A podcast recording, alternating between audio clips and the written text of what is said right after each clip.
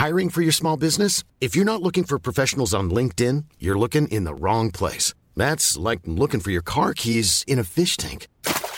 LinkedIn helps you hire professionals you can't find anywhere else, even those who aren't actively searching for a new job but might be open to the perfect role. In a given month, over 70% of LinkedIn users don't even visit other leading job sites. So start looking in the right place. With LinkedIn, you can hire professionals like a professional. Post your free job on linkedin.com slash people today.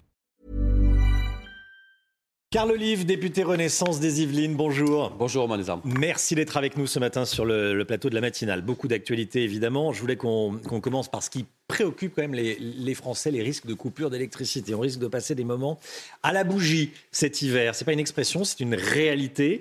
Euh, depuis hier matin, dans la matinale, on montre un mail de fournisseurs d'énergie, dans le Loiret en l'occurrence, qui conseille à ses clients d'acheter des bougies euh, en cas de coupure. Comment est-ce qu'on en est arrivé là en France en 2022 et 2023 l'année prochaine? Je crois que pour tout dire, on pâtit de, choix euh, qui ont été euh, des choix euh, qui, à l'époque, pouvaient être cohérents, qui ont montré à la, lueur de ce que nous vivons, qui ne l'étaient pas. Je pense au fait de l'arrêt des, centrales nucléaires, fut un temps. Ça a été une erreur. Il faut le dire. Ça a été une erreur, il faut revenir dessus et c'est ce qui est euh, en train d'être fait actuellement. Euh, pendant des années, euh, certains ont, promu le, charbon au détriment du nucléaire. Ça a été une bêtise. Aujourd'hui, il faut un mix énergétique. Alors il faut que tout ça reprenne sa place. Et en attendant, il faut faire face à la réalité et dire clairement les choses. De là à dire que nous allons nous éclairer par, par la bougie, il y a pour moi deux poids, deux mesures. Il faut anticiper et dire précisément les choses On aux va Français. pas passer l'hiver à la bougie, mais on va euh, passer des moments, j'ai pas dit qu'on passerait l'hiver, hein, des moments cet hiver à la bougie. On s'est trompé sur le nucléaire. Pourtant, l'équipe actuelle s'en félicitait de la fermeture de Fessenheim. hein. Euh, c'est un moment historique, disait Elisabeth Borne quand elle était ministre de, de l'écologie. Ça fait des années qu'on dit aux Français qu'il faut baisser la part du nucléaire dans notre électricité. Ils entendent parler de l'arrêt de Fessenheim. Nos prédécesseurs ont reporté la décision. Nous l'avons fait.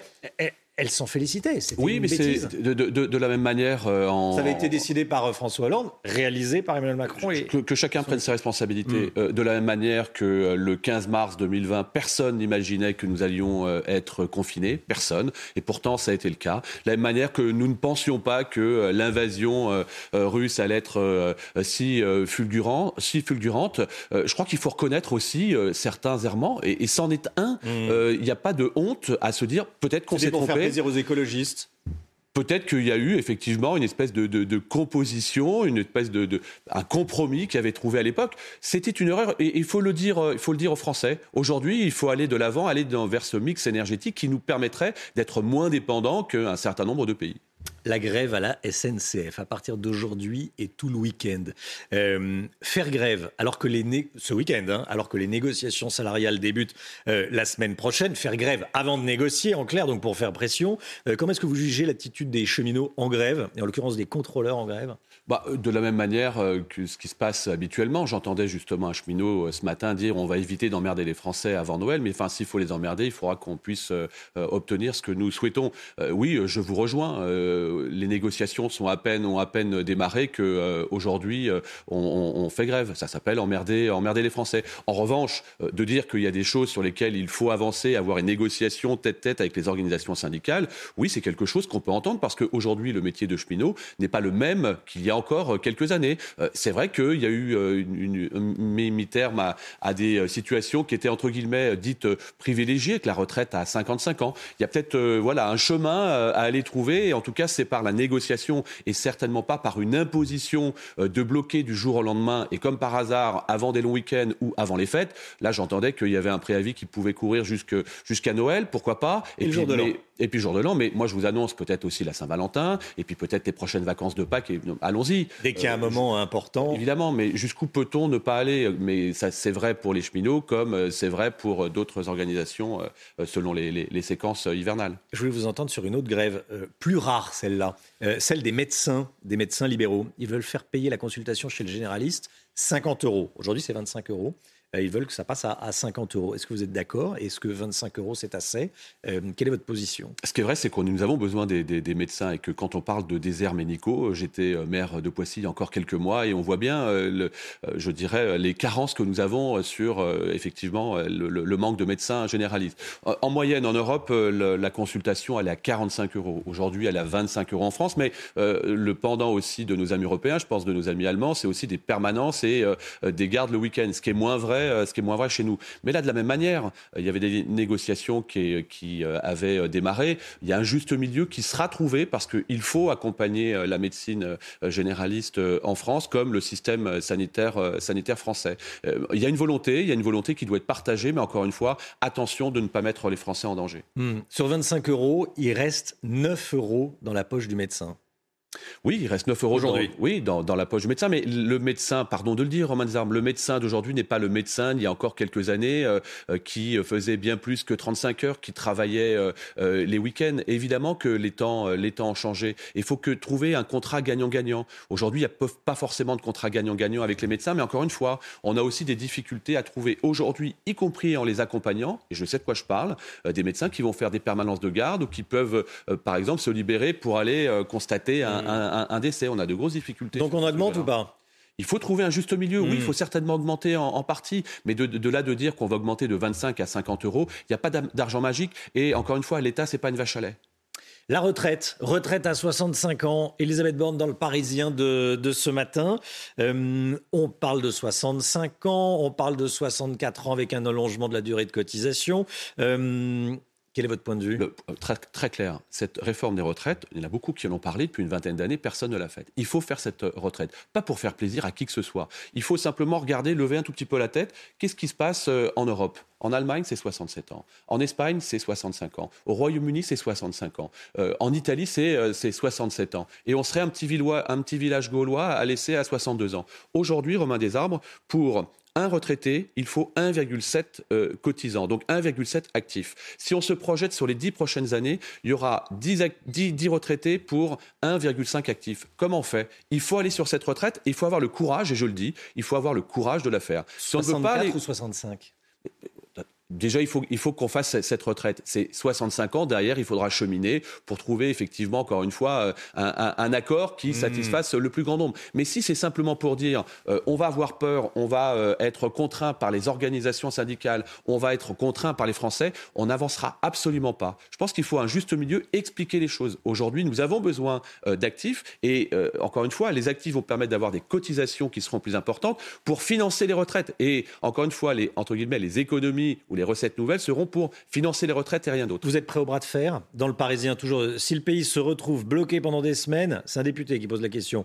si le pays se retrouve bloqué pendant des semaines, euh, comme à l'hiver 2019-2020, on fait quoi? Mais euh, Romain Desarbres, tout homme qui dirige, qui fait quelque chose, a contre lui ceux qui voudraient faire la même chose, ceux qui font précisément le contraire. Vous dites et cette armée de gens d'autant plus sévère qu'elle ne fait rien mmh. du tout. Il faut y aller, ça fait partie du programme présidentiel. Ou alors, euh, on met la main de, devant son visage, on fait l'autruche comme à Thoiry, euh, on met la tête dans le sable et puis on bouge plus. C'est n'est mmh. pas du tout la volonté que, que, nous avons. Il faut absolument faire cette réforme parce que le pays en a besoin. On a des comptes à, à, respecter, on a des déficits à respecter. je rappelle qu'aujourd'hui, nous sommes à 6% de déficit. On sera à 5%, puis à 3% euh, en 2022. Je voulais vous entendre. En 2023, pardon. 2023. Euh, je voulais vous entendre sur les questions de, sécurité. À Saint-Ouen, on a fait un reportage sur CNews, des dealers embauchent des migrants qui se disent mineurs pour attaquer la police. Ils tirent sur les policiers avec des, euh, mortiers d'artifice. Ils sont ensuite interpellés, relâchés car, mineurs. C'est un vrai système qui est mis en place. Des dealers qui, recrutent des mineurs, des mineurs migrants.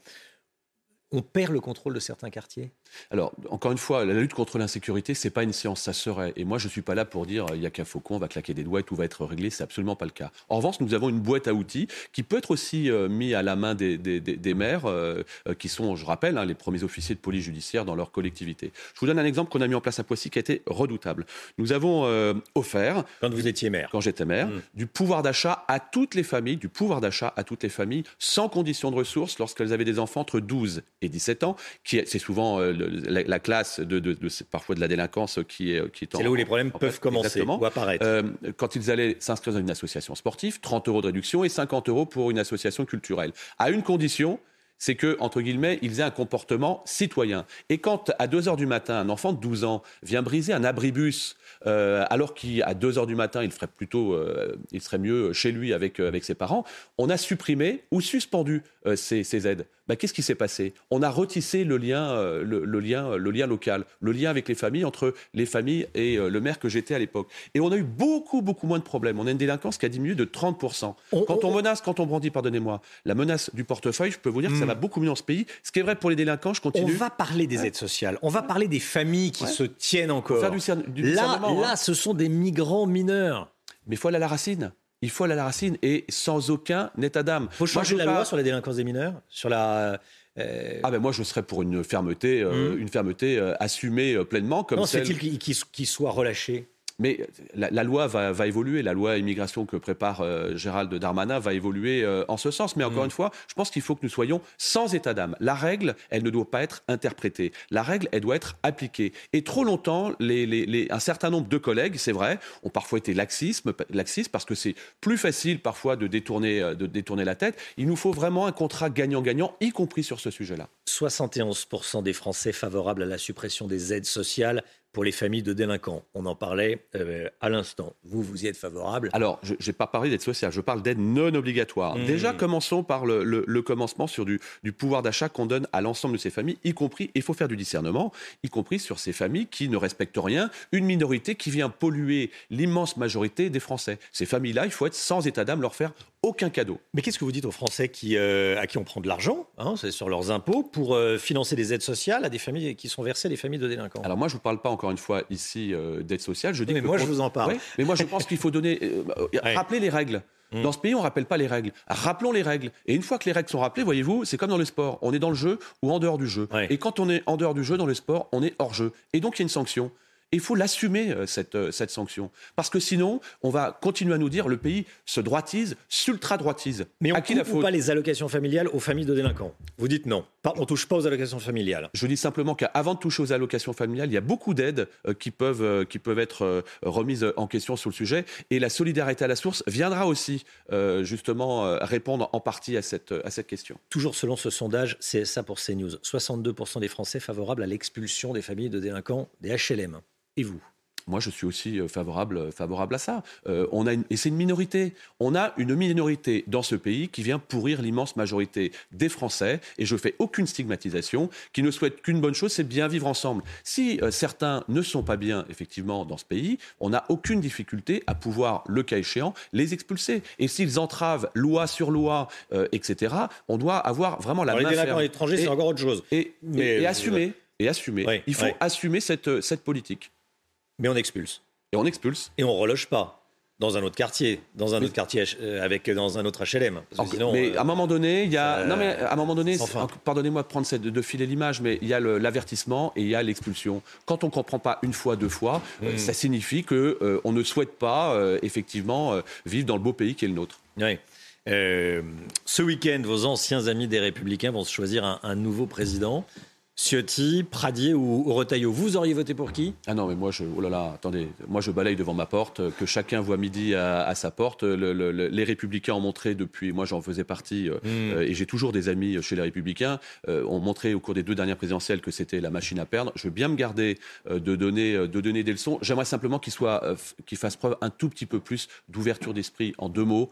Euh, Ça veut dire quoi ouverture d'esprit? bah, Ça veut dire se rapprocher des macronistes? Non, non, l'ouverture d'esprit, c'est pas une fracture du crâne. Je propose une loi sur le, le gaspillage alimentaire, où je fais baisser de 400 mètres carrés à 200 mètres carrés l'obligation de donner ces invendus. J'ai proposé cette loi à Philippe Juvin, LR, qui l'a accepté, mais il s'est fait rattraper par la patrouille, par son euh, patron, euh, M. Marlex, lui dit hors de question que tu signes avec quelqu'un de la majorité présidentielle. Bon, bah, si en plus ce gaspillage euh, alimentaire vient cliver les rangs de l'Assemblée, certains n'ont rien compris et qui restent dans leur jardin à faire leurs élections.